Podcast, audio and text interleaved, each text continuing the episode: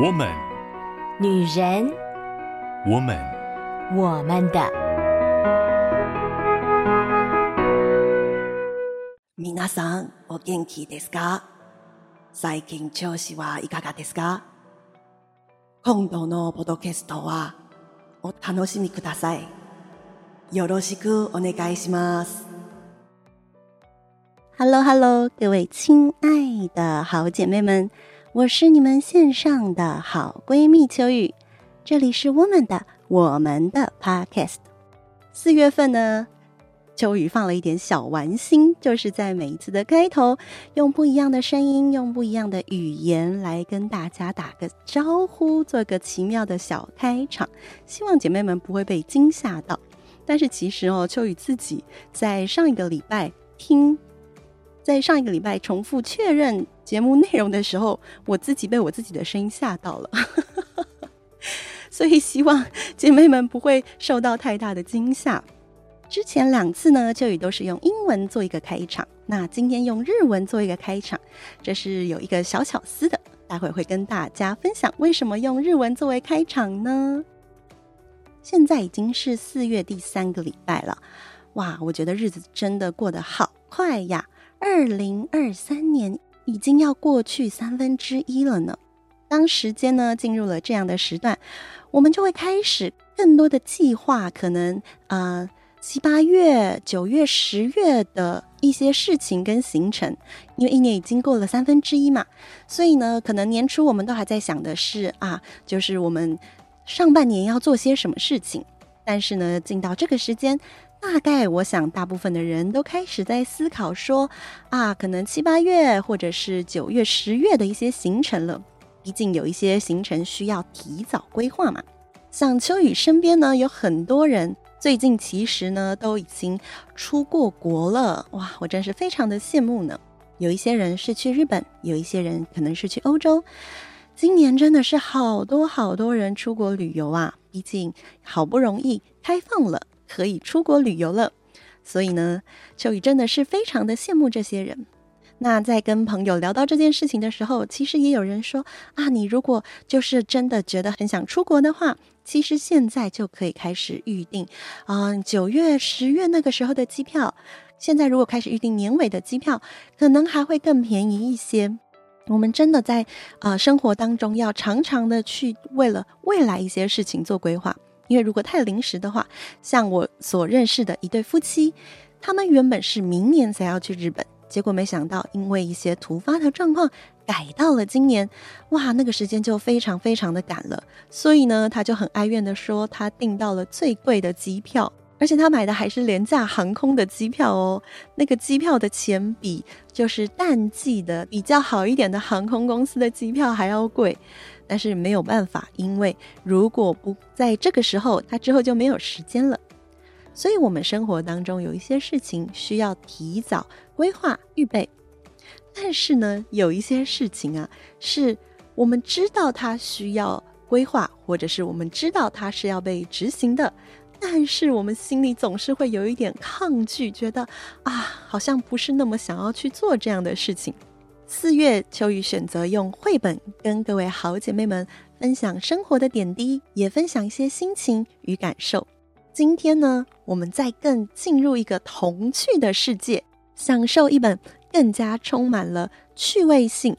很逗趣、很可爱、很简单，但是也蛮有意思的绘本。很多时候，哈，嗯，家长或者是老师会把阅读绘本当做一种教育的手段。就是想要透过绘本来让孩子们学习到一些东西，因为绘本的呃叙事比较简单，然后呢呃图片很可爱，所以呢借由绘本，也许可以让孩子们在生活的常规有一些学习啦，或者是像我们之前介绍的绘本有一点警示的意味啦，都有可能。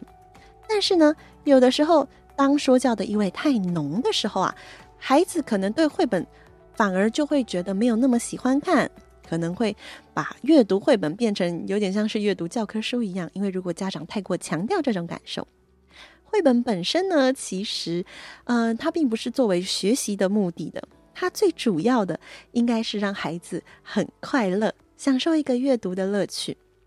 所以今天呢，秋雨就选了一本相对来说呢，真的就是比较轻松一点，主题很简单，内容很简单，但是会让人莞尔一笑的绘本。而这个绘本呢，它跟我们刚刚所分享对于生活中的计划也有一点关系，因为它是一件，就是如果你要特别去做这个计划的时候，其实你不会太开心的一件事情。这个绘本呢，它的名字叫做《鳄鱼怕怕，牙医怕怕》，是不是很可爱的名字呢？这个绘本的作家呢，是一个日本人，他叫做五味太郎。他用了很可爱的方式来描绘这本《鳄鱼怕怕，牙医怕怕》的故事。五味太郎呢，他所画的绘本其实都是很简单的，然后很生活化的。那这本绘本的日文名字跟中文名字是一模一样的，它的日文名字是ワニさんドキ、歯医者さんドキ，就是 鳄鱼先生害怕，医生先生害怕。这个绘本呢，其实非常非常的开门见山哦，就是在讲一个鳄鱼很害怕，然后一个牙医也很害怕的故事。不知道各位姐妹们对看牙医这件事情有什么感觉呢？秋雨的牙齿并不是一个非常好的状态哦，所以秋雨其实也很害怕看牙医。每一次听到那个牙医钻子的声音，哎呦天哪，我真的是头皮发麻。所以呢，我小时候就对这本绘本其实相当程度的有感觉。看牙医真的是一个让人觉得好可怕的事情啊！所以如果今天，呃，可能我会觉得半年要去检查一次牙齿的时候，我都会有一点下意识的逃避。但是逃避的结果就是，有一些小问题没有及时解决，到后来就变成了大问题，得要花更大的力气，要花更大的代价才能去解决它。所以，就算很不想要面对，还是得要去面对。而今天要分享的这个绘本呢，就是鳄鱼要去看牙医。但是为什么书名说鳄鱼怕怕，牙医怕怕呢？大家别忘了。这个主角可是一只鳄鱼呀，所以呢，整个绘本用非常可爱的叙述，它的文字都是非常的简短的，它是用角色的内心旁白来作为整个书本的叙述。但是呢，这个内心旁白就有一个非常逗趣的模式，就是一开始是鳄鱼很哀伤、很苦恼的脸说：“啊，我真的不想要看到它，但是我非看不可。”然而下一幕呢，就把镜头转向了牙医先生。牙医先生他也说出来说：“我真的不想看到他，但是我非看不可。”没错，这本绘本《鳄鱼先生》跟牙医先生的叙述是一模一样的。他们都会一起讲：“我一定得去吗？我一定得去吗？我好害怕，我好害怕。”但是呢，他们的立场其实是非常不一样的。所以呢，随着慢慢的进程，不管是自我打气，我一定要勇敢，还是我做好最坏的打算了，我们都会看到，鳄鱼怕的就是它的蛀牙被弄得很疼。那医生怕的是什么呢？没错，医生怕的就是鳄鱼那一口利牙。当他痛的时候，他就会用力的咬下去。所以，当鳄鱼牙齿觉得很痛，喊出了“哎呦”的时候呢，牙医先生也喊出了“哎呦”的痛苦哀嚎，他们彼此都觉得这是一件多么可怕的事，这是一件多么可怕的事。但是呢，生气是没有用的。牙医先生也觉得生气是没有用的。好不容易，终于完成了，两个人都哦的松了一口气，互相对彼此道谢说：“多谢您啦，明年再见。”但是，一转过身。又说：“啊，我明年真的不想再看到他。”而最后一页就是最可爱的一页了，这是唯一一页两个人说的话有一点点不一样的一页，就是鳄鱼先生对自己说：“所以我一定不要忘记刷牙。”而牙医先生说：“所以你一定不要忘记刷牙。”很可爱的故事。当然，它可以成为孩子生活上一个很好的提醒，就是牙齿一定要保持干净，要刷牙，要记得好好的照顾你的牙齿，不然就要去看牙医。但是我们用更可爱的方式来看，就会发现，即便我们在不同的立场，我们站在不同的角色，但有的时候我们的心情却可能是出奇的相同。这在我们人生当中，其实也并不是一个特别少见或奇怪的事情，对吧？而在这个故事的里面，我们就看到了鳄鱼先生跟牙医先生，他们对互相都有着相同的惧怕，虽然惧怕的事情并不一样，但是呢，这个情感可能是一样的。其实他们也都不太想面对要看到对方的这个现实。而这个计划，我相信对他们来讲，虽然是提早规划了，可能一年有这样一次必要的规划，但是双方都是相当的排斥的。然而最终呢，他们还是不断的在这个过程当中，用着相同的语言，彼此有了美好的互动，最后也留下来一个好可爱的提醒。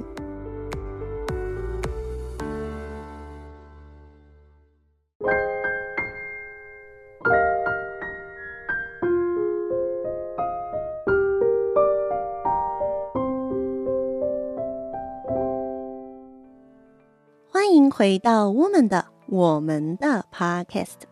刚刚跟大家分享了《鳄鱼怕怕，牙医怕怕》这一本很可爱、很简单的绘本。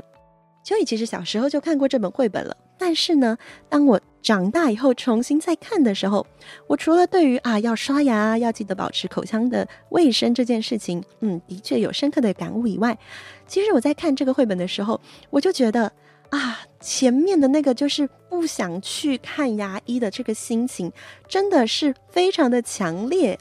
我就想到我自己的性格啊，其实呢，秋雨是个拖延症有一点点严重的人，而我拖延症的发生呢，其实有的时候很特别哦，就是呢，我有的时候。做一件事情可能卡关的时候，或者是做到一个点我特别不想面对的时候啊，我就会为了要转移注意力，然后呢去做别的事情，或者是我就会暂时的不想面对，我就会逃走，就很像那个鳄鱼前面那个拖拖拉拉的性格一样。想到这里，秋雨跟大家分享一个最近看到很有趣的诗。秋雨在上一周连假的时候呢，跟我的好朋友去逛了故宫，看了一些他们最近的展览。然后呢，就看到了一个，就是展出明清时代的一些书籍啊，或者是馆内典藏的，呃，文字记录的相关文物。然后呢，就看到了一首诗。这首诗呢说：“退又疑，进又疑，心不忙，事却迟。”哎呦喂，我真的看到这个诗啊，我的死党好像没有什么感觉，但是我特别的觉得。心有戚戚焉呢。这首诗呢，它很简单，就是三个字，三个字一组，然后呢有四句。它是这样说的：退又疑，就是如果我不做，我退了一步，我又怀疑；可是进又疑，就是要我去做呢，要我就这样马上做下去，我好像又有点迟疑。心不忙，感觉呢好像其实也不是说真的有非常多的事等着我要去做，事却迟。然而，就是迟迟没有办法开始或者是完成这个事情。哦，我的天哪！我真的是看到这一个诗，我特别特别的有感觉啊。所以呢，虽然我也不太确定这个人他写这首诗主要的目的是什么呢，但是呢，我就自己把它设定为一个就是有点拖延症感觉的诗。而同样的。在面对像看牙医这样的计划的时候，其实我很多时候也是相当迟疑的。在逃避的心情之下，我就会觉得啊，能拖则拖，真是能免则免。但是就如同这个绘本所描绘的一样，当牙齿真的发生问题了的时候，你还是得去看牙医，你还是不得不去面对牙医。而同样的，我曾经跟我的牙医聊过天。他说：“当牙医其实是相当辛苦的一件事情哦，因为呢，其他的医生如果是比如说内科的医生，他看诊的方式就是直接面对病患，所以呢，他看到的病患呢不一定会有让他觉得很不舒服的地方啊。如果是外科医师，有可能就会要面对一些创伤啦，或者是一些身体很直观的一些问题。牙医呢，牙医就是面对一口的有问题的牙齿。”有可能，呃，闻起来的气味并不太舒服，或者是整体操作起来都并不是一个很愉悦的环境哦。所以呢，其实牙医生也并不是那么喜欢，就是有很多的很难处理的病患过来。而且，真的，牙医生会说，他们也很害怕，就是有那种激动的时候会咬人的病人呢。因此呢，在看这个绘本的时候，我先感受到那种就是要拖延又不拖延，可是又不得不那种很纠结的张力跟无奈。这种心情呢，就有一点点像作用力与反作用力一样。当我这边觉得很纠结、很拉扯、很无奈的时候，同样站在我对面的那个。对象可能也有同样的心情，所以呢，在这个绘本当中，除了看见了就是对于规划、对于计划这件事情，有的时候我们很想要逃避一些状况，再更深一层的带入，秋雨又觉得，很多时候面对事情，不仅仅只有单单事情带出来的状况与问题，其实背后可能就会牵涉到同样与这件事情相关的他人。有的时候，我们在面对事情，我们心中的纠结，我们心中的拖延呐、可能会让我们自己觉得很沮丧，或者是自我的形象也很差。然后，有的时候，我不知道各位姐妹们会不会这样觉得，秋雨有的时候真的会有一点这样的感觉，就是好像全世界只有我这么糟糕，或者是大家都一定觉得我非常的不 OK，因为别人一定不会这样。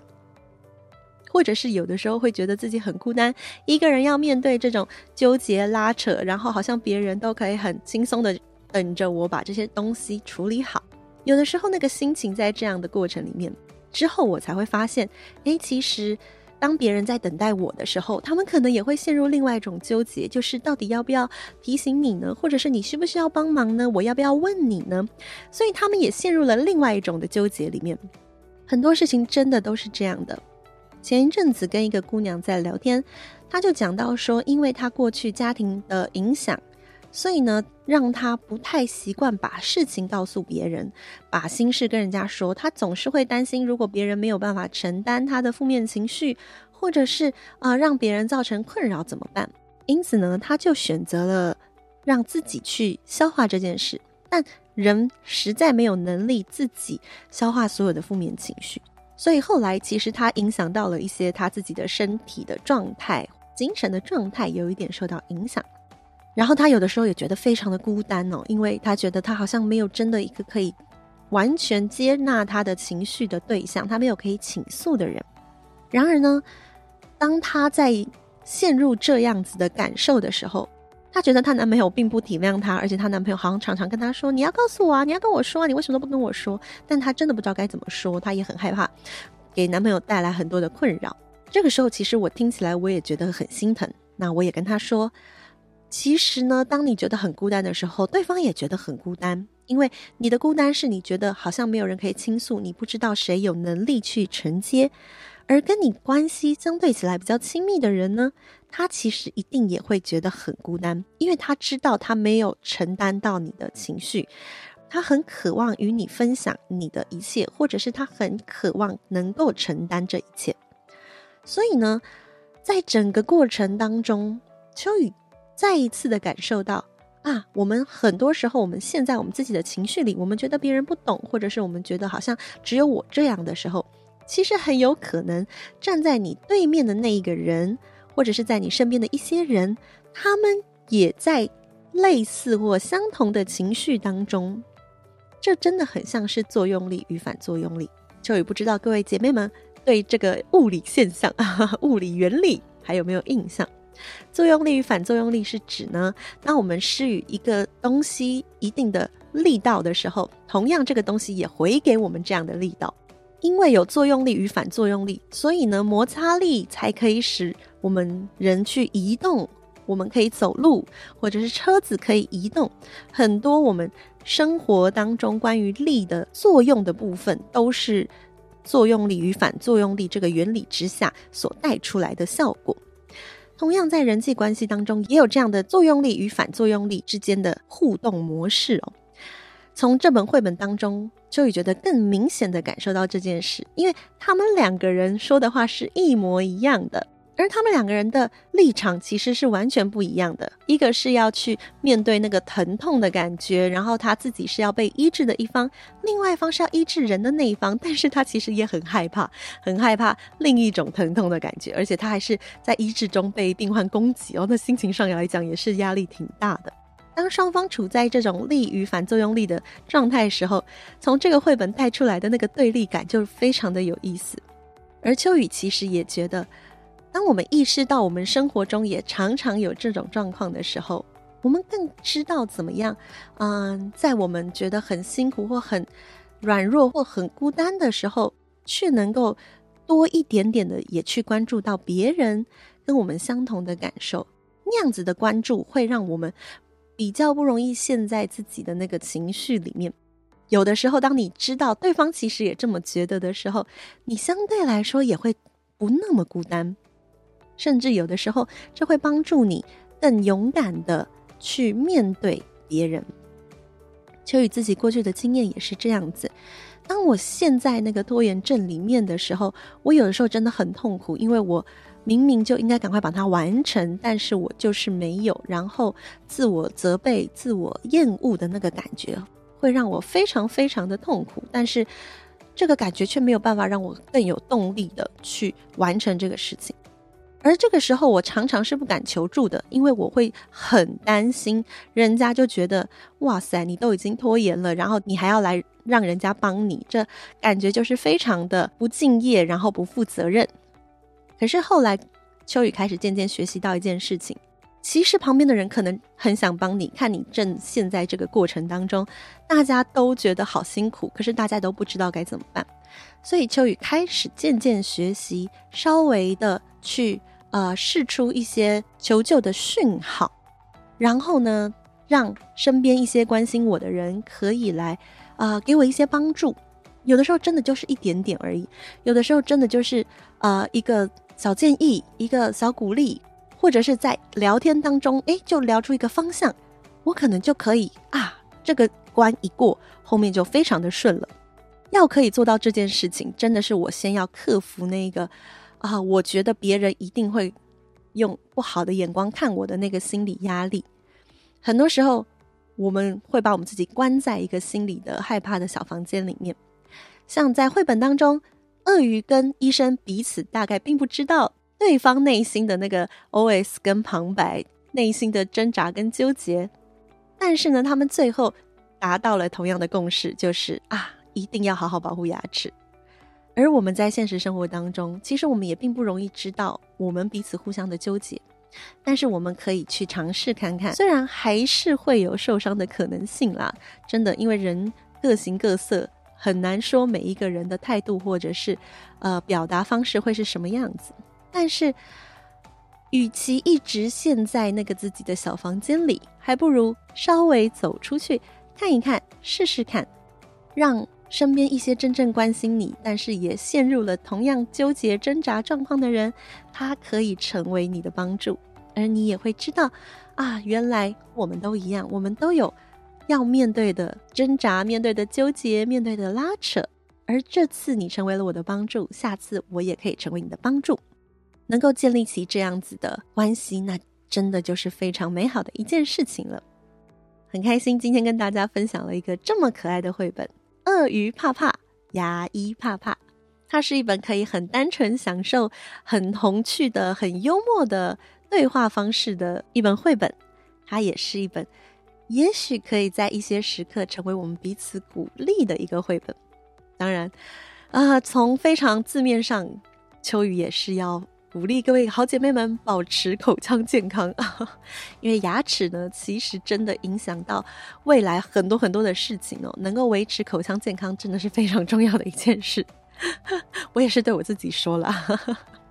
那当然，秋雨更鼓励各位好姐妹们。可以在生活、在人际关系当中，更多的去关注到那个作用力与反作用力，让我们不仅仅在我们自己的世界当中去感知到我们内心的状态，我们也可以对我们身边的人、对我们所面对的人有更多的观察、更多的理解，经历到那个美好的互动，就像是上帝跟我们之间有的美好的互动一样。祝福各位亲爱的好姐妹们，也可以在非常单纯的绘本世界里享受到一段很单纯的快乐。而面对生活，我们可以用更加单纯但是多元性的方式来经历跟感受。那么，我们今天就先分享到这里喽。祝各位好姐妹们，接下来这个礼拜都能够有非常愉快的心情与非常美好的学习。那么，我们就下周见啦，拜拜。以上节目由台北远东福音会制播，欢迎上远东福音会官网，搜寻更多精彩内容。谢谢。